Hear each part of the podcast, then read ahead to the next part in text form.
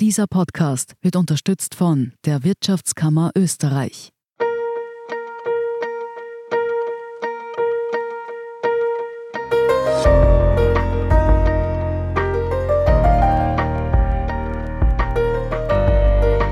Der Standard zum Hören. Unsere spannendsten Lesestücke, vorgelesen von Andrea Tanzer. Heute Warum mich ungeimpfte wütend machen von Erik Frei und Warum mich die Wut auf ungeimpfte wütend macht von Andras Sigedvari. Bundespräsident Alexander van der Bellen hat in seiner Ansprache zum Nationalfeiertag das Land aufgefordert, der Spaltung in Geimpfte und Ungeimpfte entgegenzuwirken und doch das Gute im jeweils anderen zu sehen. Das klingt vernünftig. Und ich weiß, ich sollte dem folgen, es gibt unter den Millionen Impfverweigerern viele anständige und liebenswerte Menschen. Aber ich kann derzeit nicht das Gute in ihnen sehen.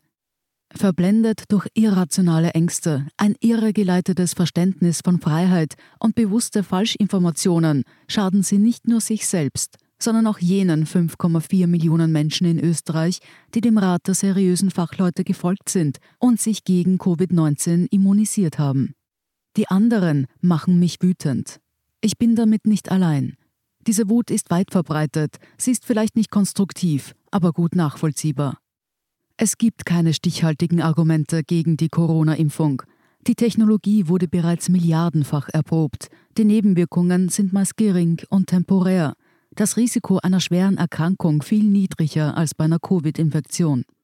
Vakzine mit einem Totimpfstoff, auf den viele warten, bietet keinerlei Vorteile gegenüber den bereits zugelassenen Vakzinen. Das sind keine wissenschaftliche Hypothesen, die hinterfragt werden können. Das sind Fakten, unterstützt von einem breiten Konsens in der Fachwelt. Mediziner, die dies anzweifeln, handeln ebenso unverantwortlich und verlogen wie jene Wissenschaftler, die den Klimawandel leugnen. Nun hat jeder Mensch das Recht, Unsinn zu glauben, aber nicht zum Schaden der Gesellschaft. Anders als Impfgegner so gerne behaupten, ist die Impffrage keine private Entscheidung. Wenn sich ein Drittel der Bevölkerung gegen jede Vernunft nicht impfen lässt, leiden die anderen zwei Drittel massiv.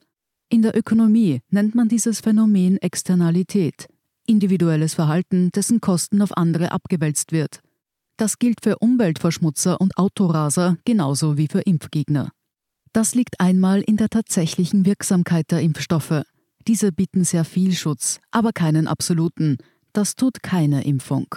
Bei diesen neuen Wirkstoffen kommen auch noch Unsicherheiten dazu, die erst nach und nach schlagend werden.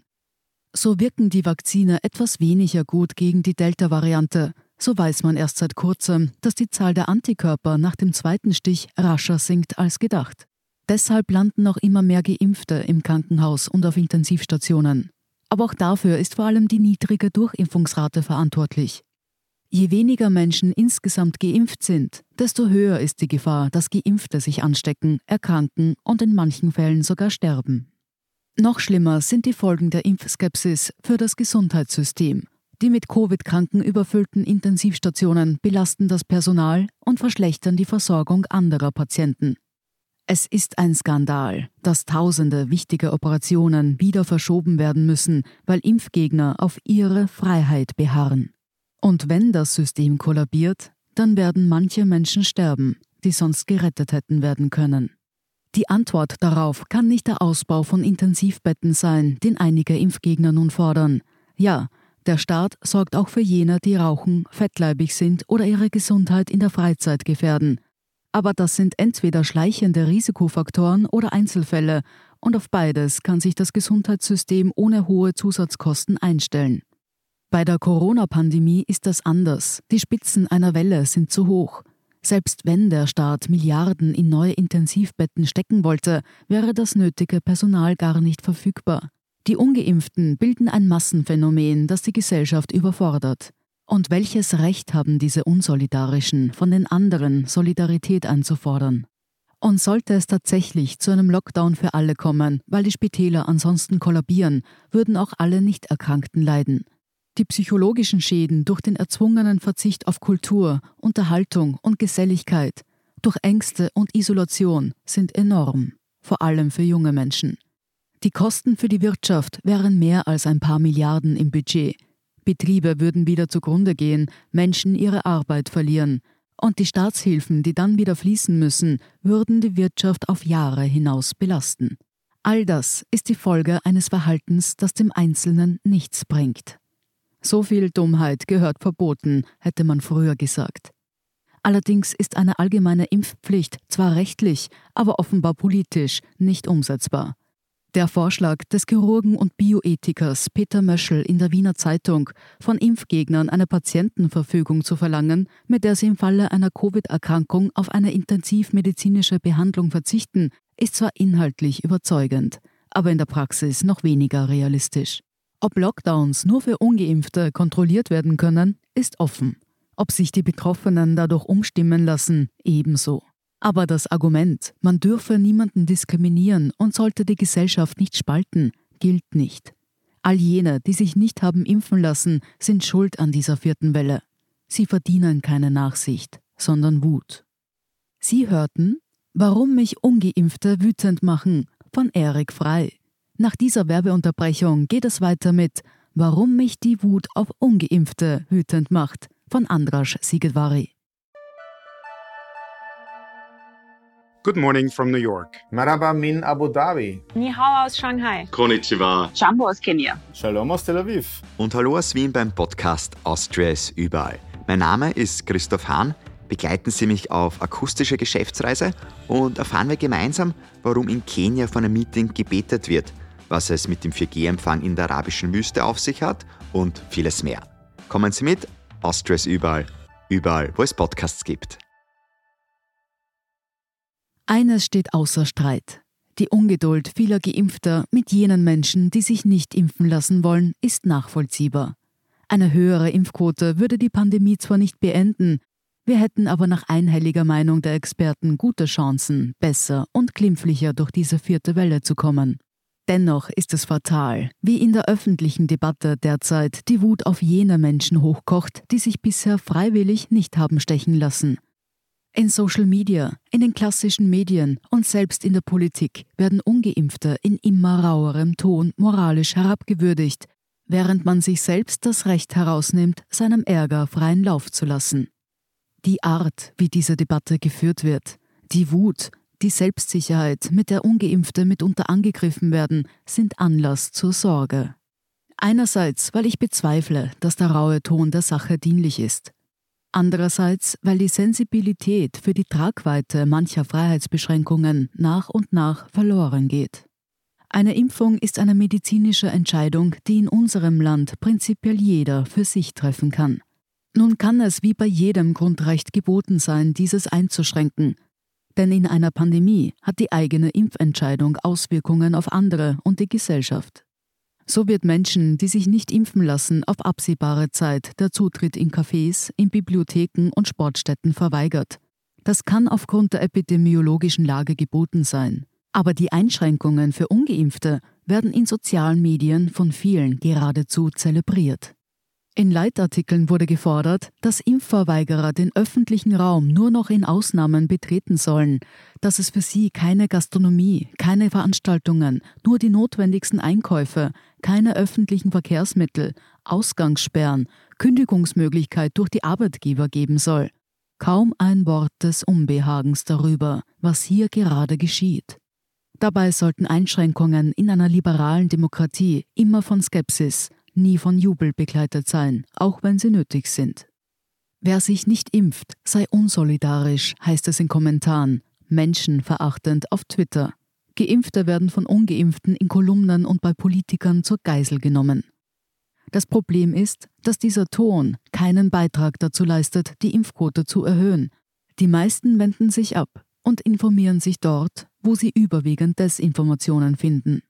Im Rahmen des Corona-Panels befragen Wissenschaftler der Uni Wien regelmäßig 1500 Menschen zu Corona-Themen. Seit einem halben Jahr bewegt sich in jener Gruppe, die angibt, nicht impfen gehen zu wollen, nichts mehr. 14,5 Prozent der Erwachsenen über 14 lehnen die Impfung ab. Die Zahl der Zögerlichen ist zwar zurückgegangen, insgesamt waren aber zuletzt kaum noch ungeimpfte Personen unmittelbar impfbereit, heißt es in einer Analyse aus dem Panel von Anfang November. Die hohen Inzidenzen und die 2G-Regeln dürften das nun ändern. Aber das geschieht eben nicht deswegen, weil man dazu übergegangen ist, die Impfunwilligen abzuwerten. Werden Menschen in eine Ecke getrieben, weil sie sich nicht impfen, führt das dazu, dass sie sich immer stärker mit dem Merkmal ungeimpft und mit dieser Gruppe identifizieren, sagt der Verhaltensökonom Florian Spitzer. Damit bekomme der Status ungeimpft mehr Bedeutung. Man wird die Impfbereitschaft nicht erhöhen, wenn man jene, die noch erreichbar sind, durch ein Spalier von Schmähungen zur Impfung zu treiben versucht. Ungeimpfte brauchen gesichtswahrende Wege, um ihre Entscheidung zu revidieren. Auch Journalisten werden sich Fragen stellen müssen. Zahlen des Corona-Panels zeigen, dass sich Impfgegner bei Servus TV tummeln und diese Gruppe viel seltener ORF schaut. Der erzieherische Ton jedenfalls dürfte Impfunwillige kaum erreichen. Wie man ungeimpfte zurückgewinnen kann, ist eine schwierigere Frage. Vermutlich nicht durch Wut und nicht dadurch, dass der Wunsch nach klaren Botschaften dazu führt, dass nur noch als wissenschaftlich gilt, was die eigene Position stützt. Auffallend ist, dass auf Seiten der Wütenden die Wertschätzung für Feinheiten immer öfter fehlt. Dabei bedeutet Wissenschaft immer an Gewissheiten zu zweifeln und im Hinterkopf zu behalten, dass man selbst schon morgen falsch liegen könnte. Zwei Beispiele. Der grüne Pass galt bisher für zwölf Monate, nun werden es neun sein und nach sechs Monaten wird zur Auffrischung geraten.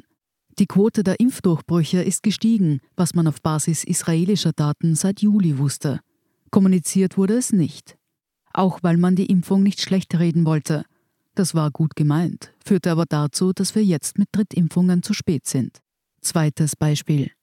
Seit Beginn der Pandemie finden Genesene wenig Beachtung. In Österreich gilt der grüne Pass für sechs Monate, in der Schweiz sind es bis zu zwölf. Nun ist nicht gesagt, dass die Schweiz das besser macht. Und dass die Impfung anders wirkt als zuerst gedacht, zeigt den Lernprozess.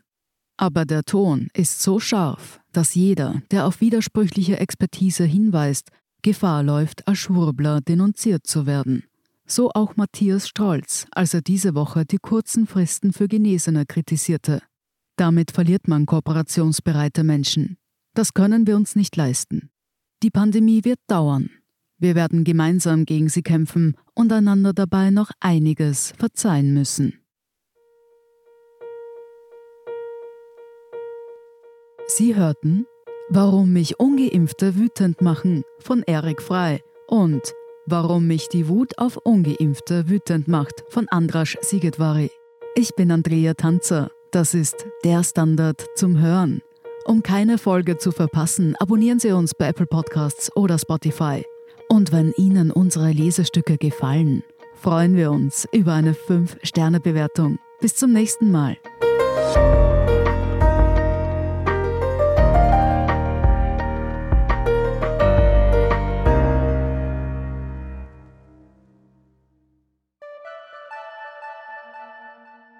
Good morning from New York. Marhaba min Abu Dhabi. Ni hao aus Shanghai. Konnichiwa. Jumbo aus Kenia. Shalom aus Tel Aviv. Und hallo aus Wien beim Podcast Austria ist überall. Mein Name ist Christoph Hahn. Begleiten Sie mich auf akustische Geschäftsreise und erfahren wir gemeinsam, warum in Kenia von einem Meeting gebetet wird, was es mit dem 4G-Empfang in der arabischen Wüste auf sich hat und vieles mehr. Kommen Sie mit, Austria ist überall, überall, wo es Podcasts gibt.